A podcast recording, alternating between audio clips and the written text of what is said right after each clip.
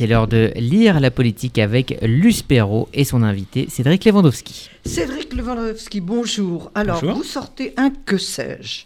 Un que sais-je, c'est la Bible. Pour, pour tous. On ne discute pas le que sais-je. Vous, le vous sortez un que sais-je, dis-je, sur le nucléaire. Alors, le nucléaire, d'abord, je voudrais que vous nous fassiez un petit euh, rappel historique parce que c'est pas si vieux la découverte du, nucléaire. Ah non. C'est Becquerel, Marie Curie, euh, un siècle, quoi. C'est, un peu plus d'un siècle. C'est une aventure scientifique, effectivement, qui est récente. Euh, c'est en 1896 qu'un Allemand, M. Röntgen, découvre les rayons X. Et depuis vont s'enchaîner euh, toute une série de découvertes qui vont nous mener au nucléaire que l'on connaît aujourd'hui. Mais ce que vous dites à l'instant, Luce, est, est, fort, c'est que je pense que nous pouvons, en tant que Français, être fiers du fait que cette filière-là, en particulier, a été euh, singulièrement euh, euh, porté euh, vers, le, vers le plus haut, vers le sommet, grâce à des physiciens français. Marie Curie est au Panthéon, ce n'est pas un hasard, c'est bien parce qu'on lui reconnaît une découverte absolument euh, originale et, magistrale avec son mari Pierre Curie, mais elle succédait elle aussi effectivement à Henri Becquerel, et puis toute une lignée, Irène Curie bien sûr, Frédéric Joliot évidemment, plus proche de nous. je sais que vous êtes attentive à son destin Claude Cohen-Tanucci, toute une série de grands euh, prix Nobel de physique. prix Nobel de physique, de grands physiciens ont témoigné de l'excellence française dans ce domaine. Alors, c'est De Gaulle quand même, le général, qui s'est rendu compte le premier en dépit d'Hiroshima de, et de la bombe qu'avaient larguée euh, les États-Unis euh, sur le Japon, qui s'est rendu compte de la puissance, de l'utilité et de en quelque sorte du fait que le nucléaire était devenu incontournable parce que c'était un, instrument de souveraineté nationale. C'est le premier. Le général de Gaulle a une vision. Il a une vision pour le pays en général, mais c'est vrai aussi qu'il a une vision pour le, pour le nucléaire. Et c'est à son instigation que va être créé un élément qui sera le pilier de la construction du nucléaire français, qui est le commissariat à l'énergie atomique, le fameux CEA. Mais, qui existe toujours. Qui existe toujours. Et rendons grâce tout de même, parce qu'il euh, est de bon ton en général de la critiquer, à la quatrième République. Elle n'a pas remis en cause cette vision. Au contraire, elle a tout au long, euh, jusqu'en 1958, jusqu'au retour du général au pouvoir, veillé à ce que les moyens dont les physiciens avaient besoin pour continuer à travailler sur le sujet soient bien régulièrement budgétés. Ça a donné lieu à des débats absolument passionnants régulièrement au Parlement, mais à chaque fois, la quatrième République a tranché justement au nom de la souveraineté que vous évoquez en faveur du nucléaire. Alors, c'est à la fois un instrument de souveraineté nationale important, ça touche bien sûr le domaine de la défense, le domaine régalien de la défense c'est extrême, c'est la force de frappe, la fameuse force de frappe, mais c'est aussi et avant tout une industrie, une industrie dans laquelle nous sommes leaders. Alors, vous avez raison de dire que le nucléaire, et c'est en partie ce qui conduit à toute une série de controverses, est euh, euh, une industrie duale. Elle a à la fois, c'est vrai, euh, bien évidemment, été d'abord connue par, par le nucléaire et par évidemment Hiroshima et Nagasaki. Il ne s'agit absolument pas de l'oublier. Mais ces deux catastrophes-là, catastrophes humaines, ont conduit à la création de forces de dissuasion. C'était une des visions du général de Gaulle que vous évoquiez tout à l'heure. Force de dissuasion qui, on doit le reconnaître, a maintenu la paix dans le monde depuis maintenant de nombreuses années et on peut s'en féliciter. Il existe donc une filière, proprement dit, de nucléaire dit militaire, mais qui répond à une organisation spécifique, euh, nationale naturellement, avec des contrôles, avec euh, euh, toute une organisation qui, c'est bien naturel, est totalement distincte du nucléaire civil. Le nucléaire civil, lui, apparaît tout au long des années 50, avec des premières centrales en Russie, aux États-Unis, et puis petit à petit chez nous. Euh, nous allons peut-être commencer parmi les derniers à découvrir et à mettre en œuvre ce nucléaire civil, mais nous sommes aujourd'hui très clairement les premiers. EDF a euh, l'honneur de conduire le premier parc nucléaire mondial encore aujourd'hui. Il s'agit bien d'une industrie euh, française et effectivement par rapport à la mythologie euh, du nucléaire, moi je suis là pour témoigner, vous, vous le disiez tout à l'heure, je suis directeur exécutif du groupe EDF en charge du parc nucléaire et thermique, que derrière ce qu'il peut y avoir de temps en temps de fantasmatique, il y a avant tout une communauté de femmes et d'hommes, d'au moins 220 000 salariés sur le territoire français, qui travaillent au quotidien à produire, grâce au nucléaire, une électricité que je crois essentielle à notre pays. Essentielle non seulement à notre pays, mais à ses habitants, parce que nous sommes quand même, nous avons une des, des électricités les moins chères du monde. Ah, c'est clair. Euh, en tout cas, nous, prétendons, et je pense qu'on peut, très clairement le, prouver, mmh. nous avons l'électricité la moins chère d'Europe, et c'est le résultat, revenons à l'histoire, à 75 ans d'une construction très exceptionnelle d'un système électrique français qui, je crois, euh, a démontré largement toutes ses compétences et sa force et sa compétitivité. Non seulement pour nos concitoyens, bien évidemment, on est tous heureux d'avoir une facture qui soit la moins élevée possible non seulement pour notre industrie, parce que évidemment, bah, avec une électricité peu chère, elle est plus compétitive. Et c'est un élément important de sa compétitivité. Mais aussi, plus largement, je le crois, pour l'ensemble de l'Europe. Parce que l'électricité, rappelons-le aux plus jeunes, euh, ça ne se stocke pas. Donc une fois que vous l'avez lancé sur le réseau, eh bien par définition, les interconnexions font que cette électricité ira sur toute la plaque européenne. Et cette électricité-là, elle est très importante pour la sécurité d'approvisionnement de l'Europe. Alors, euh, ça, va même plus loin, puisque en Europe, euh, des pays comme l'Angleterre euh, et d'autres commandent les centrales à la France, y compris même la Chine commande des centrales à la France, des centrales nucléaires. Nous avons Nous sommes vraiment leaders dans cette industrie-là également. Alors, là, je serais un petit peu plus modeste. Il y a de très grands pays qui sont évidemment présents sur le, le marché du nucléaire. Je pense à la Russie, je pense bien évidemment aux États-Unis et demain à la Chine. Russie, c'est une renaissance. C'est une renaissance. Mais euh, dans tous les cas, vous avez raison. L'excellence française n'est pas qu'une affaire d'histoire, c'est aussi une pleine actualité. Et vous avez raison, en Inde, par exemple, euh, l'Inde nous a contactés pour construire ce qui sera probablement, je l'espère, à Jaitapur, sa plus grande euh, force nucléaire civile. Vous l'avez dit aussi en Europe, euh, les Anglais ont une ligne très claire en termes de programmation énergétique. Ils veulent 30% d'énergie renouvelable, 30% de gaz, 30% de nucléaire. Et pour cela, ils s'en donnent les moyens. Ils ont un parc existant qui est vieillissant, qui va petit à petit fermer. Et donc aujourd'hui, ils ont décidé de lancer de grandes et belles constructions, en commençant effectivement par le projet Inclay Point qu'ils ont confié à la France et à EDF. Alors justement, euh, est-ce qu'en France aussi notre parc n'a pas un problème? Est-ce qu'il n'est pas un peu vieillissant? C'est une des choses que l'on qu'on lui reproche souvent, et c'est quelquefois prétexte à désinguer entre guillemets le nucléaire. L'appareil industriel euh, nucléaire, comme tout appareil industriel, vieillit incontestablement. Et donc la question qui nous est posée est bien de savoir s'il peut poursuivre sa vie au-delà des 40 ans, 40 ans étant l'âge des plus anciennes de nos centrales. Eh bien, l'autorité de sûreté nucléaire a décidé le 25 février dernier que oui, c'est un avis générique, que nos centrales pouvaient aller au-delà de 40 ans. Alors, comment? Eh bien, tout simplement en menant des travaux. C'est ce qu'on appelle très joliment à EDF le grand carénage. Il s'agit simplement de consacrer les moyens qui conviennent pour faire en sorte, non seulement évidemment de reprendre les quelques matériels qui ont vieilli, c'est le vieillissement traditionnel de n'importe quelle pour n'importe quelle autre industrie, vous avez tout ou industrie ou, même euh, tout ce que l'on a euh, tous en main tous les jours, mais également et ça c'est peut-être le plus intéressant et plus fort, c'est à chaque fois on va progresser dans la sûreté.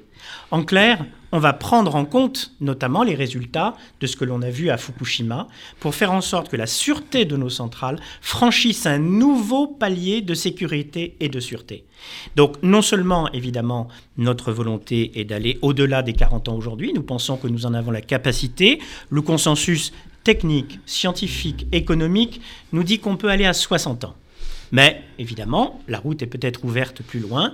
Les Américains viennent d'accorder euh, à deux réacteurs une possibilité de vie jusqu'à 80 ans. Donc le sujet est bien celui que vous disiez, c'est la mobilisation d'une filière industrielle, d'une communauté, et c'est pas seulement les grands géants que vous connaissez, c'est un tissu extraordinaire de PME et d'ETI dans toute la France entière, industrie non délocalisable, je le dis au passage. Donc essentiellement française, qui, au service du grand carénage, va permettre la poursuite de ce grand programme. Alors, le, nucléaire représente à peu près quelle partie quel pourcentage euh, dans, dans, dans, la production d'électricité Aujourd'hui, en France, c'est 70%. À l'échelle mondiale, c'est 10%. Et ça reste encore modeste ça, à l'échelle mondiale. À l'échelle mondiale, mais pour la France, ce, n'est pas rien. Ah, c'est important. Alors, vous, vous expliquez qu'il fallait bien sûr entretenir les, les, les, centrales, qu'elles vieillissaient. Pourquoi cette, alors qu'elles venaient d'être complètement rénovées, pourquoi cette euh, fermeture de Fessenheim? On a, Je crois que les Français n'ont quand même pas très, très bien compris cette histoire, parce que ça coûte quand même quelques milliards. Pourquoi ce gâchis? Les, fermetures euh, de, centrales nucléaires, euh, elles existent un peu partout dans le monde. Elles peuvent être le résultat d'arguments très techniques, euh, une centrale qui n'est plus en capacité d'avancer. Elle peut être de l'ordre économique, c'est-à-dire une centrale qui coûte beaucoup trop cher par rapport à un mmh. marché américain, je pense, parce que c'est avant tout aux États-Unis que ça se passe, qui lui est devenu très fluide et des centrales qui deviennent moins rentables. Et puis, parfois, par simple décision politique. Euh, c'est ce que Angela Merkel a décidé, vous le savez très bien, pour l'Allemagne, en décidant de se retirer du nucléaire. Euh, c'est une autorité démocratique qui prend une décision euh, évidemment de, grande responsabilité et qui conduit aujourd'hui l'Allemagne à être en grande difficulté sur le plan énergétique, vous le savez, puisqu'elle a dû bah, compenser la fermeture du nucléaire par le charbon, par le charbon et le gaz, c'est-à-dire des moyens carbonés. Fessenheim est le résultat, vous le savez très bien, d'une décision également ah, politique. Je, rien, je vous, demande de nous expliquer. D'une décision politique parfaitement assumée par le gouvernement, mais qui effectivement n'avait pas de sens sur le plan technique, puisque l'autorité de sûreté nucléaire avait dit très clairement que cette centrale était en, pleine forme, pour parler rapidement, et pas non plus sur le plan économique. Et c'est la raison pour laquelle l'État a versé une indemnité très conséquente à EDF pour cette fermeture. Oui, mais comment, pourquoi ce gâchis? Est-ce qu'on a vraiment les moyens de ça? Là, c'est une question que, que vous devrez poser euh, au, ministre, euh, au ministre en charge euh, sur cette question-là. Moi, ce que je peux vous répondre très clairement, c'est que la politique énergétique de la France, elle est fixée par un dispositif qui s'appelle la programmation pluriannuelle de l'énergie. L'État, et démocratiquement voté, c'est une loi, a décidé qu'il fallait réduire la part du nucléaire dans le mix énergétique français. 50%, vous voyez, on passe de 70 à 50% euh, d'ici à 2035. Tout ça nous conduit à un programme industriel qui reste très conséquent. 50%, c'est encore évidemment une force nucléaire civile très considérable. Mais c'est vrai que c'est la ligne qu'ont choisie euh, nos, derniers gouvernements et de manière assez constante depuis, euh, depuis près de 10 ans. La question se repose à chaque élection présidentielle. Elle se repose aussi à chaque moment où on réécrit la programmation pluriannuelle de l'énergie. Elle va donc se, reposer dans les années qui viennent. Et c'est vrai qu'il y a aujourd'hui un débat, un débat qu'il ne faut pas caricaturer, sur le sujet de la sécurité d'approvisionnement. On voit bien que le marché de l'électricité est devenu plus compliqué et que ben, on n'a pas toujours autant d'électricité qu'on en voudrait. On l'a vu dans ces derniers hivers. Et donc la question de la proportion des moyens de production par rapport à la réalité de la consommation se pose en permanence. Et c'est ce que doit faire la programmation pluriannuelle de l'énergie. Le haut commissaire au plan, M. François Bayrou, a pris euh, récemment la parole suite à la production d'une note de ses services pour dire attention, attention, la sécurité d'approvisionnement doit être euh, un critère premier avant de fermer des moyens de production, y compris nucléaires. Est-ce que ça avait été le cas pour Fessenheim la question ne s'est pas posée puisque le Haut Commissariat au Plan n'existait pas au moment des décisions relatives à la fermeture de, la fermeture de Fessenheim. Mais euh, comment euh, Alors, tout ça, c'est au nom de, au nom de, de, l'écologie, du problème de la transition énergétique. Euh, mais puisque c'est le moins carboné des carburants, expliquez-moi cette contradiction les Français ne, comprennent pas très bien. Il, faudrait leur donner les moyens de comprendre. J'espère qu'avec votre livre, ils, auront les éléments. Moi, ce que je voudrais dire déjà à vos auditeurs, parce que euh, en moyenne 60% d'entre eux le croient. Ce que vous voyez comme panache qui sort des tours aéro-réfrigérantes n'est pas du carbone. Je le dis, je le redis, bah c'est de la vapeur d'eau. Oui, mais on bah a besoin de le dire, sans doute ne l'avons-nous pas euh, assez clairement exprimé, c'est de la vapeur d'eau. La production de, de CO2 par le nucléaire, c'est 12 grammes au kilowattheure, c'est pas moi qui le dis tout seul, c'est le GIEC, je rappelle ces données-là dans le, dans le que sais-je, évidemment, c'est-à-dire l'équivalent de l'éolien. Donc, très clairement, euh, dans le monde entier aujourd'hui, toute une série de grandes autorités ont pris la parole pour dire attention, le mix énergétique futur, c'est-à-dire les moyens de production de l'énergie future, ça doit être un complément entre, d'une part, les énergies nouvelles, bien sûr. On entend beaucoup du solaire, de l'éolien, de l'hydraulique, de toutes ces énergies-là. pas encore complètement au point. Qui ne sont pas encore euh, aujourd'hui en plein développement, mais qui sont en train de quand même euh, prendre une surface de plus en plus considérable, mais avec un complément, et ce complément, c'est le nucléaire. Et, et, là aussi, ce n'est pas moi qui le dis, c'est le président de l'Agence internationale de l'énergie, c'est le président du GIEC, l'autorité climat, celle qui gère les accords de Paris, et tous autant qu'ils sont, disent c'est la complémentarité de ces énergies qui permettra demain d'éviter le réchauffement de la planète. Alors, il y a quand même un, problème. Euh, toutes les manifestations euh, autour de la transition énergétique, autour du nucléaire, euh, posent le problème des déchets. On en est où? Est-ce que c'est vraiment dangereux? On n'a jamais eu la preuve euh, d'une quelconque pollution euh, humaine par rapport aux déchets. Expliquez-nous un peu où on en est dans tout ça. toutes les Parce qu'il y a beaucoup de, fake news à propos du nucléaire. Là aussi, toutes les industries produisent des déchets. Euh, il ne s'agit absolument pas de se mentir. La seule question et, la seule responsabilité, là vous ne parlez pas à l'auteur du que sais-je, mais au directeur EDF, la seule responsabilité que nous avons collectivement, c'est de les traiter c'est de faire en sorte, un, qu'il y en ait le moins possible, c'est-à-dire qu'on recycle autant que possible, et nous recyclons. Et deuxième point ensuite, qu'on traite le mieux possible ces déchets. Évidemment, les déchets les plus dangereux et les plus actifs, qui sont ceux sur lesquels parfois on projette pas mal de fantasmes, en réalité, depuis le début du parc nucléaire civil, représentent la taille d'une piscine olympique. Donc ce n'est pas euh, inhumain, impossible à gérer. D'ailleurs, nous avons un organisme spécifique, l'ANDRA, qui est en train d'y travailler du côté de Bure, et nous sommes tous partenaires pour avancer dans ce, dans ce sens-là.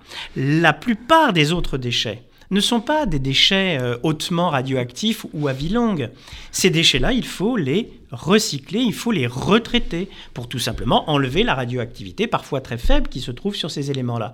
Et nous savons faire. Ce n'est pas une question euh, de science-fiction. Nous avons des industries qui le permettent. Et nous sommes en train de développer à l'échelle européenne des industries très conséquentes, évidemment du fait notamment de l'arrêt des centrales en Allemagne, d'une des industries très conséquentes de retraitement de l'ensemble de ces déchets. Donc euh, il y a peut-être une part d'obscurantisme parfois à estimer que le déchet, c'est une espèce de matière souveraine qui euh, euh, serait intraitable. Mais non, nous avons des scientifiques, nous avons des techniciens, nous avons une industrie qui travaille à faire en sorte que ces déchets, évidemment, à aucun moment ne puissent mettre en cause la, santé humaine, mais même plus largement, puissent être recyclés. Alors, vous ne pensez pas que pour l'opinion publique, quand même, le nucléaire, c'est Hiroshima Einstein euh, lui-même a regretté euh, Hiroshima. Et puis depuis Hiroshima, des, accidents assez graves comme euh, Tchernobyl, comme Fukushima. Quelle explication peut-on donner à nos auditeurs pour qu'ils comprennent que là, c'est défaillance humaine, c'est pas défaillance du nucléaire? Sur Tchernobyl, c'est ça. Seulement. Mais ce qui est intéressant sur Tchernobyl, c'est quand même c'est très clairement le sujet. Oui, dans la représentation collective, bien évidemment, Hiroshima et, Nagasaki, je le disais tout à l'heure, sont des catastrophes humaines euh, et, même si elles ont eu tous les désastres faisant des opportunités comme avantage de créer une zone de dissuasion et de rapport de force équilibré entre les, entre les blocs. Ce qui a permis quand même de vivre un siècle sans, sans, guerre. Ça, c'est la partie euh, effectivement euh, nucléaire militaire. Du côté du nucléaire civil, on a connu trois accidents. Un accident qui a été très maîtrisé, mais qui a été le premier qui a beaucoup marqué, sur lequel on a beaucoup travaillé, qui était aux États-Unis en 1979, Three Mile Island. Le second euh, accident majeur, évidemment le plus popularisé, en plus il y a une série absolument remarquable qui, qui est en diffusion mais qui montre d'ailleurs beaucoup de ce que vous dites, c'est-à-dire d'une défaillance humaine et d'une défaillance d'organisation. Et Tchernobyl a conduit, c'est vrai, à revoir, notamment dans toute une série d'États, euh, l'organisation même du secteur nucléaire, avec des autorités de sûreté nucléaire beaucoup plus fortes et beaucoup plus présentes qu'elles ne l'étaient avant. C'était ah. dans, une, dans, dans, une URSS déclinante. C'était dans une URSS euh, déclinante. D'ailleurs, on voit bien un, un, un Gorbatchev dans la série qui hésite sur le type de communication à faire, soit à l'ancienne, c'est-à-dire cacher, ou au contraire se rendre compte qu'il y avait déjà une euh, autorité qui s'appelait l'AIEA, l'Agence internationale de l'énergie atomique, très présente encore aujourd'hui, et devant laquelle il fallait dire la vérité. Et le troisième accident, dont on fait des retours d'expérience aussi, n'est pas, euh, n'est pas une défaillance humaine. Il renvoie, c'est vrai, au fait que le risque zéro n'existe pas. Que s'est-il passé à Fukushima? Vous avez un tremblement de terre considérable qui ne met absolument pas en danger la centrale de Fukushima. Ce qui va ensuite la mettre en très grande difficulté, c'est le tsunami. Neuf vagues de 15 mètres de haut s'abattent avec une violence et une force inouïes sur la centrale. Et ça, c'est vrai, personne ne l'avait prévu. Ça a arraché les systèmes de prise d'eau, tout simplement, et donc manquant d'eau, ce qui est un élément évidemment tout à fait essentiel de la centrale, euh, Fukushima s'est trouvé en grande difficulté. Mais qu'est-ce qu'on en a fait aujourd'hui? Et je trouve que c'est la grandeur de l'âme humaine. tout simplement, on en tire des conséquences. Si je prends l'exemple qui me concerne, à EDF, eh bien tout simplement, nous mettons en place des systèmes euh, redondants, c'est-à-dire qui dupliquent. Donc on a un double système d'approvisionnement en eau, on a un double système d'approvisionnement en électricité. Et puis par ailleurs, parce que ça a aussi un peu manqué à nos collègues japonais, et attention, je ne leur donnerai jamais de leçon face à une catastrophe naturelle pareille, mais ça a manqué. Nous avons créé ce qu'on appelle la FARN. C'est une force d'action rapide du nucléaire. Vous avez 300 personnes hyper entraînées à EDF qui, en permanence, peuvent être présents sur une catastrophe si on en a besoin. Qui sont vraiment les premiers intervenants qui savent à la fois contrôler la centrale, contrôler les accidents, contrôler les grands incendies. Mais autant on peut comprendre que Tchernobyl, c'était quand même dans un pays où le pouvoir était déliquescent. Euh, se passait loin de Moscou.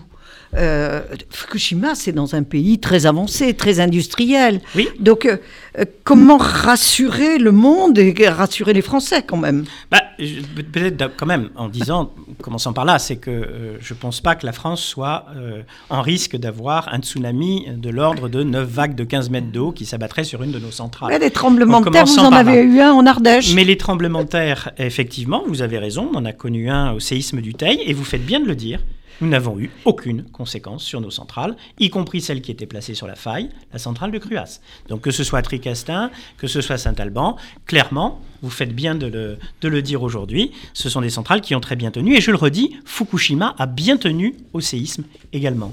Donc, nous nous préparons, euh, aucune... Euh, arrogance sur le sujet. Nous travaillons en permanence à améliorer la sûreté et la sécurité de nos centrales. Alors, pourquoi, malgré tout, cette méfiance, euh, euh, cette hésitation eh bien, des citoyens français Eh bien, absolument pas, ma chère Luce. L'opinion publique a beaucoup changé ces dernières années, et notamment en 2020. Vous avez un tournant qui fait qu'aujourd'hui, plus que jamais, les Français sont en soutien de leur énergie nucléaire. Plus de 43% se sont déclarés en faveur, ce qui n'était pas arrivé depuis très longtemps. Et quand vous regardez les 25% d'indécis, euh, qui font effectivement une, une, masse assez aussi considérable, on voit qu'une majorité des indécis sont en réalité très favorables à deux conditions logiques qu'il n'y ait pas d'accident, que notre parc soit aussi bien tenu. Et excusez-moi de le dire, ça fait 40 ans qu'il est quand même très bien tenu. Je crois qu'on en donne la preuve tous les jours. Et puis évidemment, une électricité compétitive, on se l'est dit tout à l'heure. Donc, ma chère Luce, je viens avec un message optimiste. L'opinion publique est en train de changer sur le nucléaire. Les écologistes ont tout faux pour conclure. Oh, je ne me permettrai pas là non plus d'avancer. Les Mauvais arguments, mauvaise foi, ignorance, c'est non, quoi? Non, non, non. L'écologie politique en Allemagne comme en France France s'est construite sur la base de l'antinucléaire, donc ça reste quelque chose de très présent. Mais je note qu'on euh, on entend, notamment chez les écologistes les plus responsables, des discours de plus en plus équilibrés sur le nucléaire. Pourquoi? Parce qu'ils savent très bien que l'avenir est bien à la complémentarité du nucléaire et des énergies renouvelables. Cédric Lewandowski, le nucléaire, c'est un que sais-je? Pourquoi un que sais-je d'ailleurs? Eh bien, pour euh, la raison au fond que, que l'on a dit tout au long de cet entretien, que sais-je, reste une référence, une garantie euh, d'austérité, c'est vrai, mais aussi de, de, rigueur, intellectuelle. Et, ce qui m'intéresse, c'est que le que sais-je s'adresse à une frange de la population estudiantine, aux jeunes générations, qui euh, souvent ont vis-à-vis du nucléaire peut-être non pas le sentiment d'une énergie dangereuse, mais d'une énergie du passé.